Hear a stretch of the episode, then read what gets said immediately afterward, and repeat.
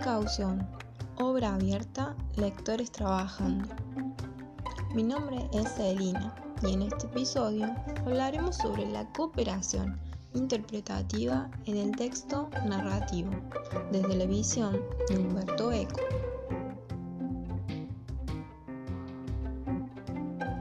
Eco define el texto literario a partir de dos sentidos. En primer lugar, el texto literario como un mecanismo económico que necesita de la plusvalía de sentido que el destinatario le pueda dotar. Y por otro lado, como un mensaje que busca dejarle al lector la posibilidad de interpretar con margen de cierta univocidad. Eco dice, el texto es una cadena de artificios que el destinatario o lector va a actualizar. Y uno se pregunta, ¿a qué se refiere con actualizar? Lo que quiere decir es que el lector debe reponer el sentido, llenar los vacíos del texto, nos habla de una máquina perezosa de sentido. Ahora bien, nos vamos a focalizar en el lector modelo como una estrategia textual. Humberto Eco define el lector modelo como una estrategia textual que viene de la misma estrategia generativa del texto. Así, hablar de autor modelo y de lector modelo es hablar de dos tipos de estrategia textual. El lector modelo, cierra Eco, es un conjunto de condiciones de felicidad establecidas textualmente que deben satisfacerse. Entender los conceptos de autor y lector como estrategias textuales nos permite abordar el texto desde su estrategia generativa hasta su estrategia interpretativa.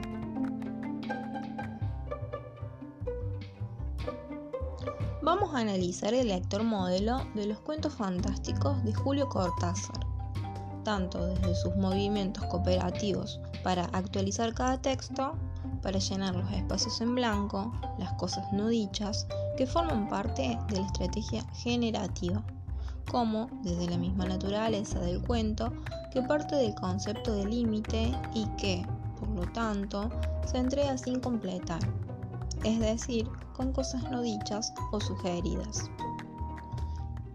Esa capacidad para llenar los espacios en blanco, para entender las sugerencias y los guiños del texto, ese acervo de competencias lingüísticas y enciclopédicas para dar con una interpretación que logre completar el cuento, se concreta en el lector modelo, estrategia textual postulado por el mismo texto al momento de su creación.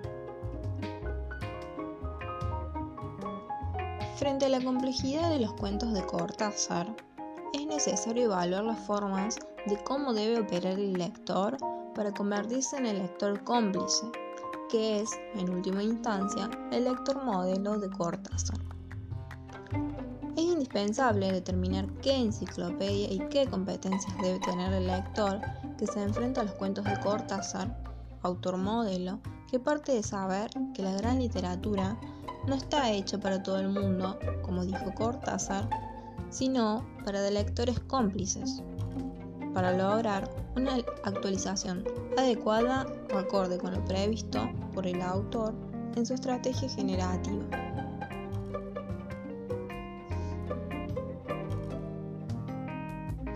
Pero, para que nos entendamos un poco mejor, abordaremos aquí los conceptos de texto cerrado y texto abierto.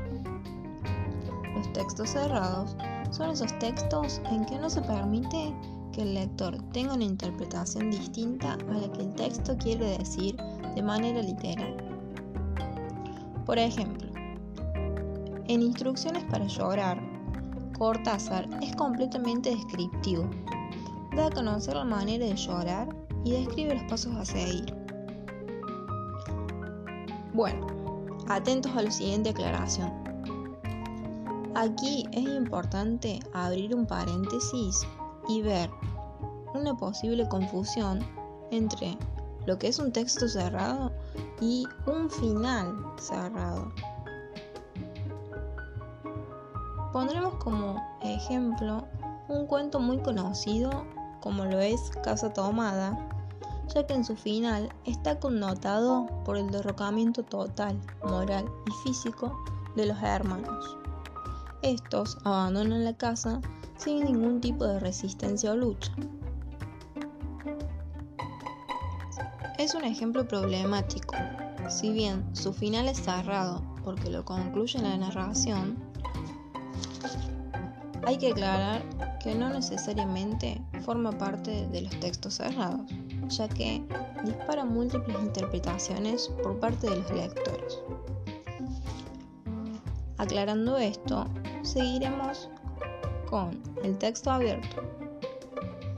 El texto abierto dejará espacios libres para que el lector pueda interpretar, agregar y llevar al texto a otro nivel.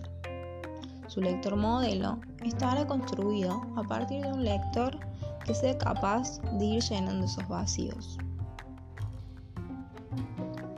Casi se podría decir que Cortázar usa el recurso de la brevedad en una suerte de exacerbación. Es así como en uno de sus cuentos, llamado Una flor amarilla, aunque no se explicita, el personaje mata a Luke dejándolo morir. Se dan indicios de esta hipótesis cuando dice que nadie se fija mucho si los síntomas finales coinciden del todo con el primer diagnóstico. O, en segunda vez, cuento que sigue una estructura en media res, ya que la historia comienza a desarrollarse en medio de la acción, logrando así la expectación del lector modelo bajo la forma del lector comprometido. En este cuento, su objetivo es una toma de conciencia del lector colectivo que se identifica con la realidad literaria del sistema opresor. En ambos cuentos, Flor Amarilla y Segunda vez, el lector debe proceder siendo consciente de que la brevedad del cuento no está ahí porque sí, sino porque quiere que el lector active su imaginación para completarlo. La brevedad está en las páginas, la amplitud la pone en la imaginación del lector. Así, siempre que el curso se ve interrumpido y a nosotros se nos abren caminos en direcciones inesperadas, se nos presenta la ocasión de poner en juego nuestra propia facultad para establecer conexiones, para llenar los huecos dejados por los propios textos. Seguiremos analizando las estrategias de Cortázar. Ahora hablaremos sobre las babas del diablo. En esta estrategia generativa hallamos los modos de cómo se empieza a prefigurar el lector modelo que sabrá interpretar los cambios repentinos de tipo de narrador como parte de la intención del autor, tejida como estrategia textual, que busca el efecto de la sensación en el lector de una ausencia total del autor y lo va a lograr a partir de no saber quién narra, quién cuenta la historia.